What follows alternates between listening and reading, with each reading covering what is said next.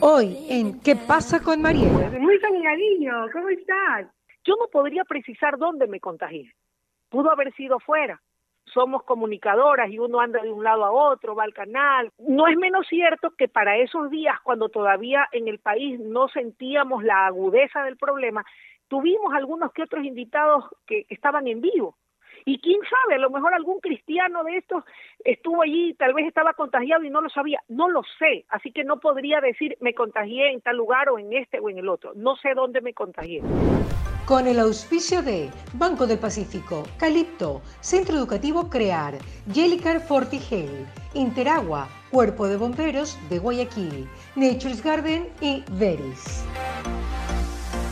Bueno, bueno, bueno, el gusto también de estar el día de hoy. He cogido esa muletilla del gusto. Bueno, es que me da gusto, pues. Luisa, mi cariño, ¿cómo estás? Muy bien, Mariela. Muchas gracias por la gentileza eh, de esta entrevista a través de tu programa que es tan sintonizado.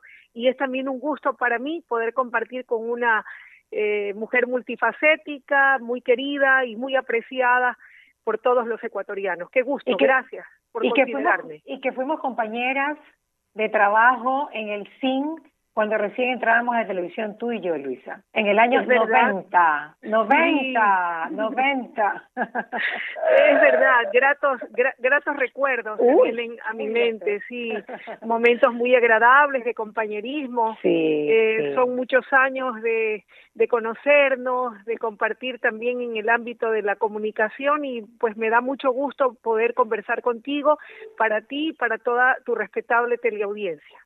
Gracias, Luisa. Igual para nosotros, sobre todo porque vas a compartirnos algo que yo creo que es muy delicado, y es tu vida privada, tu vida íntima, tus problemas, que a veces a la gente no le gusta compartirlos, pero sabemos que tuviste COVID y queremos saber cómo te fue y cómo saliste de él. Cómo no, muchas gracias, Mariela. Sí, e-, efectivamente, si bien es cierto, es un tema privado, pero pues tú me entiendes mejor que nadie, cuando uno es una persona pública, de alguna manera lo privado deja de ser privado y uno pues eh, se vuelve de alguna manera eh, un poco el centro de atención y el interés de las personas que también a uno lo estiman, lo quieren, lo ven a diario, nos consideran parte de su vida, de su familia, sobre todo cuando se hace un noticiero, un informativo, y entonces la gente se preocupa, quiere saber cómo estás, cómo te encuentras. En lo personal, eh, yo me hice la prueba del COVID el día 20 de marzo, eh, una prueba profunda, me la realizaron eh, funcionarios del Ministerio de Salud Pública. Los síntomas como tal los tuve el día 19 y una semana después del 20 me dieron los resultados, más allá de que como me sentía hablaba por sí solo y por la sintomatología que le expresé a los galenos y a los especialistas que tuvieron a bien tomarme la prueba aquí en mi domicilio, me dijeron que aún sin conocer el resultado, ellos sabían que yo iba a dar positivo. ¿Por qué? Eh, y, por, ¿Por qué? ¿Cuáles tus síntomas? Sí, bueno, yo comencé con un leve dolor de garganta, una molestia, ni siquiera un dolor, eh, la típica garraspera de garganta el día jueves, sí, nada más que eso. Eh, como a las dos de la tarde, mientras preparaba una de mis entrevistas eh, para el canal al día siguiente, y en la noche sentí un dolor en el cuerpo como un trancazo, eh, un habitual o típico trancazo, dolor en el cuerpo, decaimiento, y sentí elevada la temperatura pero debo confesarte que ni remotamente hubiera pensado que era COVID, porque vaya, ¿cuántas veces uno no tiene un trancazo? Y más allá de que el tema del COVID comenzaba a cobrar fuerza, créeme que cuando yo daba las noticias en el mes de diciembre, que comenzó a hablarse del COVID en Asia, lo veía tan lejano y tan distante y territorialmente tan lejos del Ecuador que jamás habría pensado que yo iba a tener COVID. Pero bueno, las cosas se vieron así, igual, eh, sin imaginarme que lo tenía, repito, lo veía tan distante, aquí recién se hablaba de un caso o unos pocos, que fui a mi trabajo, me presenté al otro día, pero cuando llegué al, al, mediodía que me tocaba hacer un avance informativo, sentí temperatura alta nuevamente y ahí sí, eh, pues me retiré y dije voy a para hacerme la prueba porque llevo salir de dudas. Y bueno, fue que me la hice ese viernes en la tarde y entonces di positivo. Una semana después se me informó. Los primeros días, Mariela y, amables oyentes de Radio Fuego, fueron eh, los primeros días mm, menos complicados, tal vez un poco de fiebre, decaimiento, pérdida absoluta y total del apetito, Mariela, y para quienes no les ha tocado vivirlos, deseo de corazón que no lo vivan. Eh, uno pierde el apetito totalmente y es por eso que llega la persona a debilitarse por completo. Y no solamente que pierdes el olor, no, no, no hueles, no percibes nada, ningún tipo de olor, y también pierdes el sabor, el gusto, no, no puedes saborear ningún alimento y además tu decaimiento es tan grande que te duele hasta alzar una pestaña y te sientes muy agotado y obviamente al no ingerir alimentos eh, en la medida en que lo deberías hacer, te debilitas mucho más. Y obviamente igual lo primero que te dicen los médicos es que por favor así no quieras, te obligues a alimentarte. Y eso fue un poco lo que yo hice gracias al apoyo y a la colaboración de mi familia. Claro, proteínas, frutas, vegetales. Sí, en la mañana yo me comía, licuaba un tomate eh, puro, eh, eso, eh, aunque no lo creas, en medio de mi debilitamiento, me daba un poco de energía, comía un pues. guineo, exactamente, me comía un guineo también, comía, no todos los días, lo soporté dos o tres días primero, un huevo pasado, eh, y tal vez algo de cereal con un poco de yogur natural o de algún sabor. Ese era mi desayuno, eh, pero repito, no sé por qué no soporté este comer más lácteos en los siguientes días, pero sí comía mi fruta o un pedazo de sandía, no me faltaba mi tomate y no me faltaba un guineo, eso sí lo comía de cajón. Y en el almuerzo también eh, comía una proteína, tal vez un poco de arroz, pero te repito, lo hacía, comía dos o tres cucharadas. Eh, mi hijo, que también estuvo contagiado, porque nosotros, sin imaginar que íbamos a tener este problema, eh, es lo que uno a veces menos piensa, no, es, no somos del todo previsivos y cuidadosos, lo reconozco, era algo que lo veíamos tan lejano que nunca pensé que yo lo iba a tener y lo iba a padecer. Entonces, eh, estaba aquí con mi hijo y una sobrina que está temporalmente acompañándonos, y como ellos habían estado en la cotidianidad, cuando me vienen a hacer la prueba el día viernes 20, yo les pido a los señores del Ministerio de Salud Pública si podían hacerles las pruebas a ellos. Y me dijeron, doña Luisa, no es necesario. Esto es tan contagioso que si usted va a salir positiva, como tenemos la certeza por la sintomatología, ellos también van a dar positivo. Y en efecto tuvieron las síntomas, pero por el hecho de ser personas más jóvenes, no tuvieron la misma fuerza que, la, que el COVID eh, generó en mí. Carlos tiene 24 años, mi sobrina 21, y te podría decir que en la de 21 eh, fue como una gripe cualquiera, un catarrito.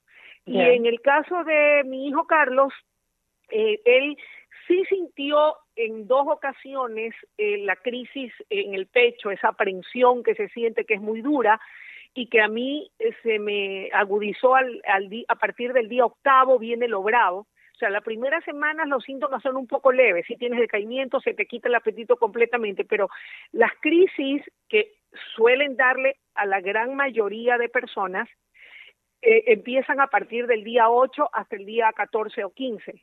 Yo tuve unas tres o cuatro de estas crisis que fueron más fuertes y sí estuve muy atemorizada.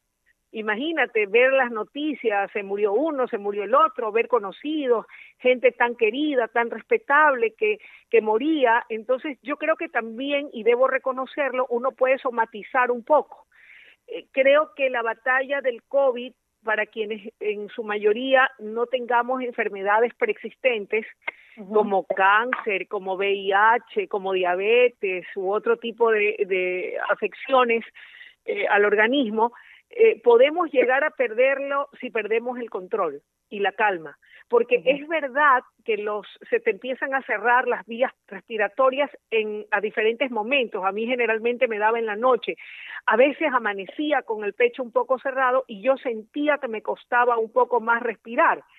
Sin embargo, el secreto o la clave estaba en guardar la serenidad, porque si bien es cierto, sientes que se te cierra las vías respiratorias un poco y te entra menos oxígeno, ¿qué pasa si empiezas a desesperarte y no mantienes la calma? recibes mucho menos oxígeno, pero si tratas de serenarte, no es fácil, pero si pones todo de tu parte, eh, y, y, te sientas un rato, abres la ventana, empiezas así sea a coger el golpe poquito a poquito de la respiración, respiras con ese poquito, sí puedes pasar los momentos de crisis. Si tú me preguntas cuánto tiempo duraba cada una, habrá sido unos 10 minutos o 15 que se me hacían un poco largos o eternos. Pero, no usaste guardando la calma podías. No, no debí usar oxígeno, gracias a Dios.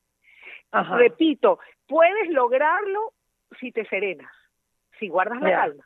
Pero si te alocas y pierdes el control, entonces sientes que se te acelera más el corazón, sientes todo eso, y tú mismo empiezas, o sea, te bloqueas más. Pero si tú te relajas, empieza también a relajarse todos los músculos que, que, están encima de la caja torácica y empieza a distenderse. Entonces comienzas a respirar un poco mejor.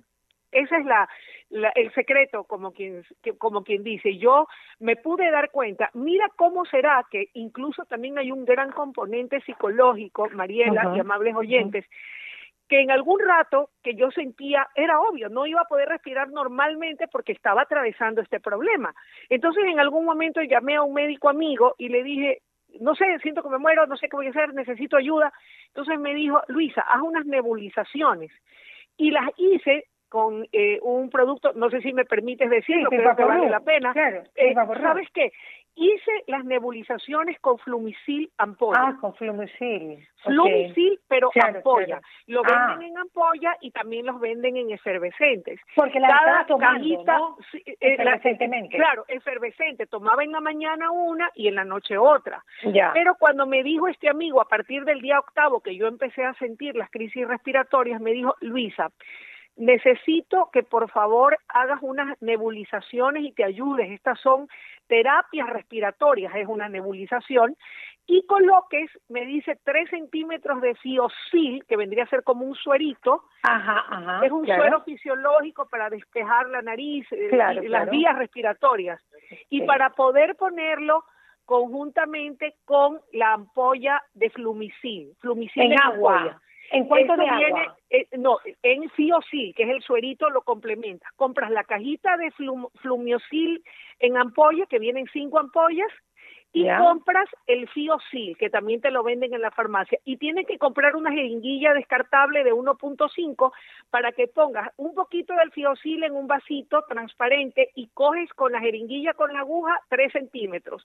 Eso lo pones en el copito del nebulizador de la mascarilla y agarras una olla, o una olla. No, pero es para la nebulización si necesitas el aparato compresor. Ah, Esa es la diferencia de la vaporización que la hacemos en la olla. Yo también al comienzo estaba confundida, pensaba que era la vaporización tenía el mismo mm. efecto que la nebulización. Bueno, este aparato también lo venden en las farmacias. Lo venden en la farmacia libremente y tiene un costo promedio de entre 40 o 50 dólares. y compra las eh, cinco ampollas que vienen en la cajita del flumicil en ampolla, que valen 10 dólares y compras el Fiosil, que no debe costar más allá de 5 o 6 dólares, y compra la, jeringuilla descartable y la mascarilla con un mismo aparato compresor nebulizador, mientras cada uno tenga su mascarilla individual, la pueden usar.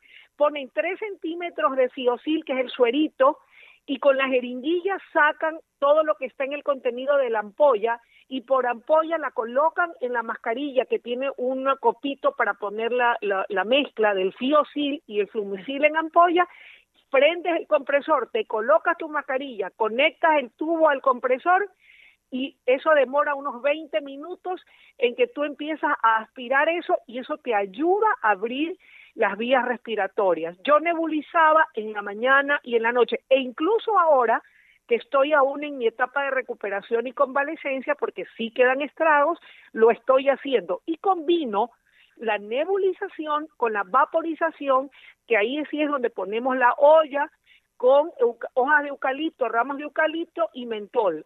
Me cubro mi rostro con una toalla, aspiro y todo eso ayuda, más la serenidad y la calma. Ojo, más que la medicación es guardar la serenidad.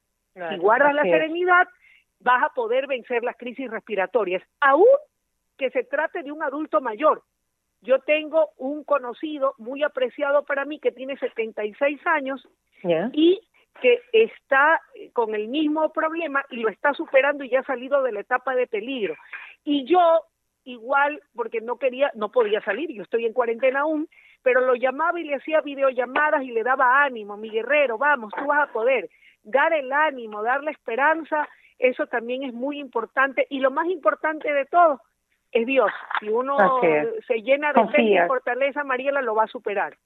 Lo superas, no hay duda. Pero, eh, Luisa, ¿tú nunca llegaste a tomar ninguna ningún antibiótico ni ninguna otra pastilla que te ayude para la parte bacteriana y tal? Claro, claro que sí. Mira, este, obviamente lo primero que empezaron a recetar, que ahora los médicos lo están eh, dejando de lado, era la famosa paracetamol. Ya. que decían que era para bajar la fiebre y el malestar del cuerpo. Si yo tomé tres, fueron muchas, porque en realidad solo tuve fiebre dos días. De allí sentía decaimiento, pero no me preguntes por qué preferí no tomarla.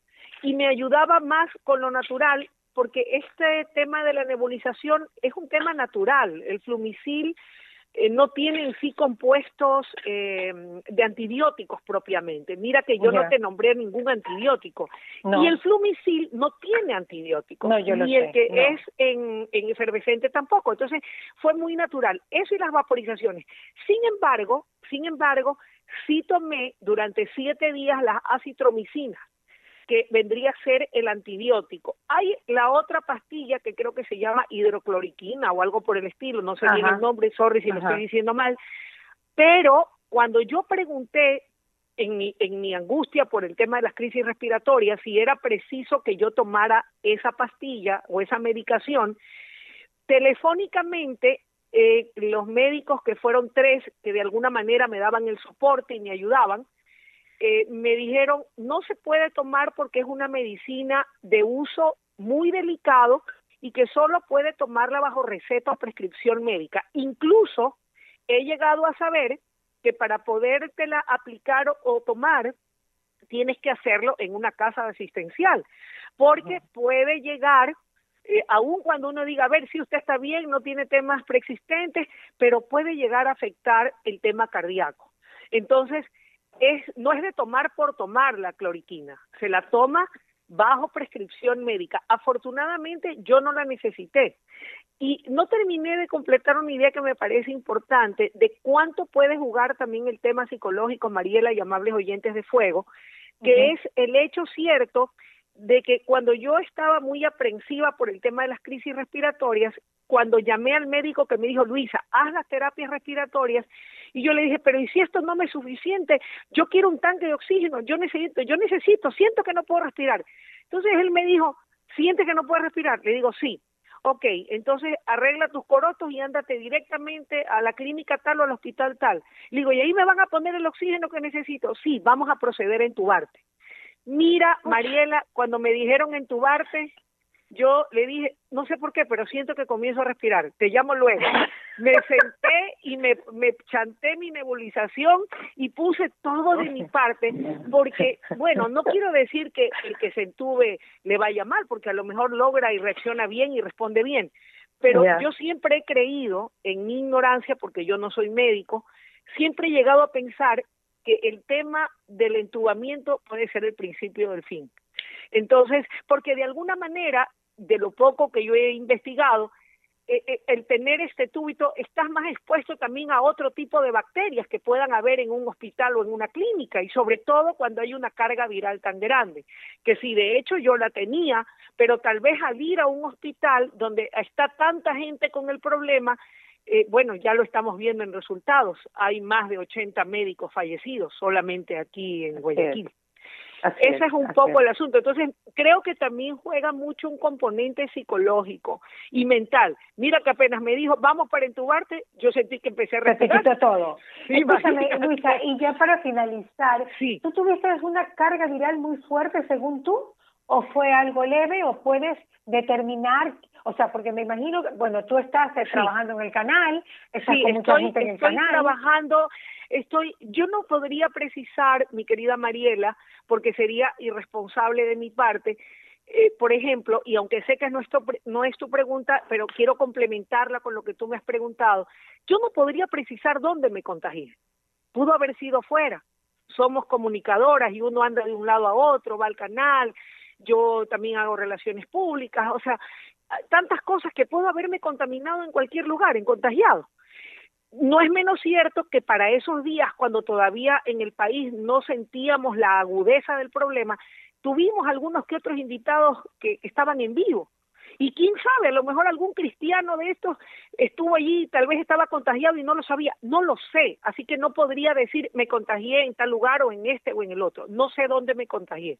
Lo no, es que me no tomaste distancia, no tomaste distancia. En realidad no, desde el 21 de febrero. Sí, fue, yo reconozco, yo reconozco que yo también fallé, porque lo veía tan lejano nunca pensé que me iba a jugar a mí el número. Pero cuando tuvimos la paciente cero acá, ¿no no tomaste distancia de la gente? En realidad no mayormente. ¿Por qué? Porque yo decía, era mira mira la ignorancia y a veces de uno, ¿no? Un poco tal vez no ser más aprensivo en tomar las precauciones. Mira, mi hijo, en cambio, ese vivía echándole alcohol a todo, creo que hasta el ambiente, llevaba un tarro de alcohol y por todos lados lo veía. Pero él de mí no se cuidaba porque dijo, es mi mamá, y, yo, sin querer, vine a contagiar a lo que más amo, que es mi hijo. Entonces, gracias a Dios, pues es un joven sano, fuerte, y Dios nos ha visto con ojos de misericordia. Más bien, más bien eh, eh, en cuanto a si yo tuve o no una carga viral fuerte, no podría determinarlo todavía.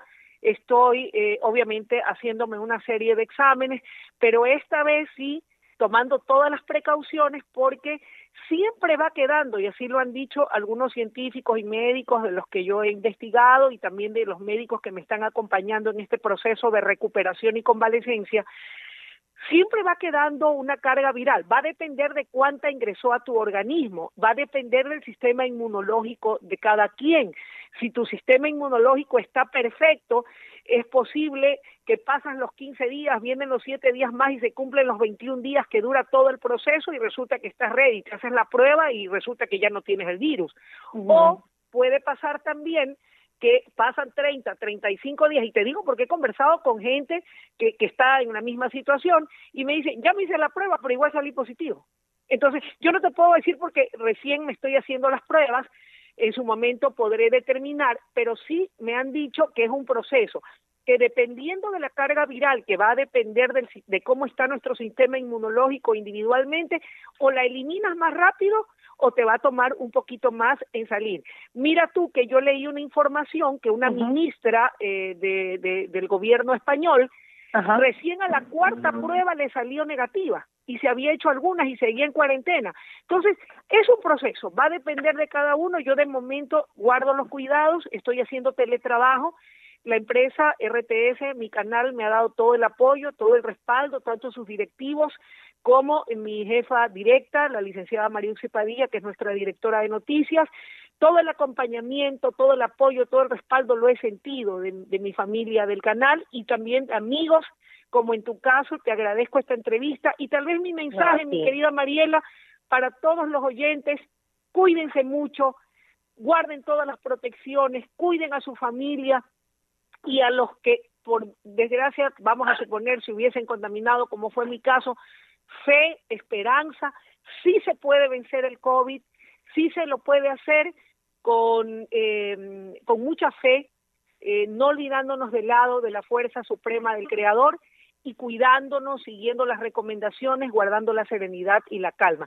Sí se puede vencer, yo lo he hecho, estoy todavía en un periodo de convalecencia, pero estoy segura que de la mano de Dios voy a restablecerme por completo porque han sido mucho poder reintegrarme presencialmente a mi trabajo y obviamente pues será con todas las precauciones del caso. Por el cariño que les guardo, no regreso ya, necesito ver resultados, exámenes y todas las pruebas pertinentes para saber que he eliminado por completo la carga viral y respetar así a quienes quiero, que son mi segunda familia en el canal y no exponer sus vidas. Así es, mi querida Luisa Delgadillo, gracias por estar con nosotros y gracias por compartir, Luisa. A ti, Mariela, un abrazo que ha fuerte. Sido de gran utilidad gracias. para todos los que hemos escuchado, de verdad. Y ojalá en algún rato pueda verte personalmente cuando toda esta locura de la pandemia haya pasado y darte un abrazo, Mariela, mi gratitud y cariño. Con, con distanciamiento social o no. Un abrazo, Luisa. Igual, bendiciones, gracias. ¿Qué pasa con Mariela? Fue presentado gracias al auspicio de Banco del Pacífico, Calipto, Centro Educativo Crear, Jellicar Fortigel, Interagua, Cuerpo de Bomberos de Guayaquil, Nature's Garden y Beris. Escucha la entrevista completa en Fuego 106.5 de 12 a 12 de la tarde y en nuestro canal digital www.marielatv.com.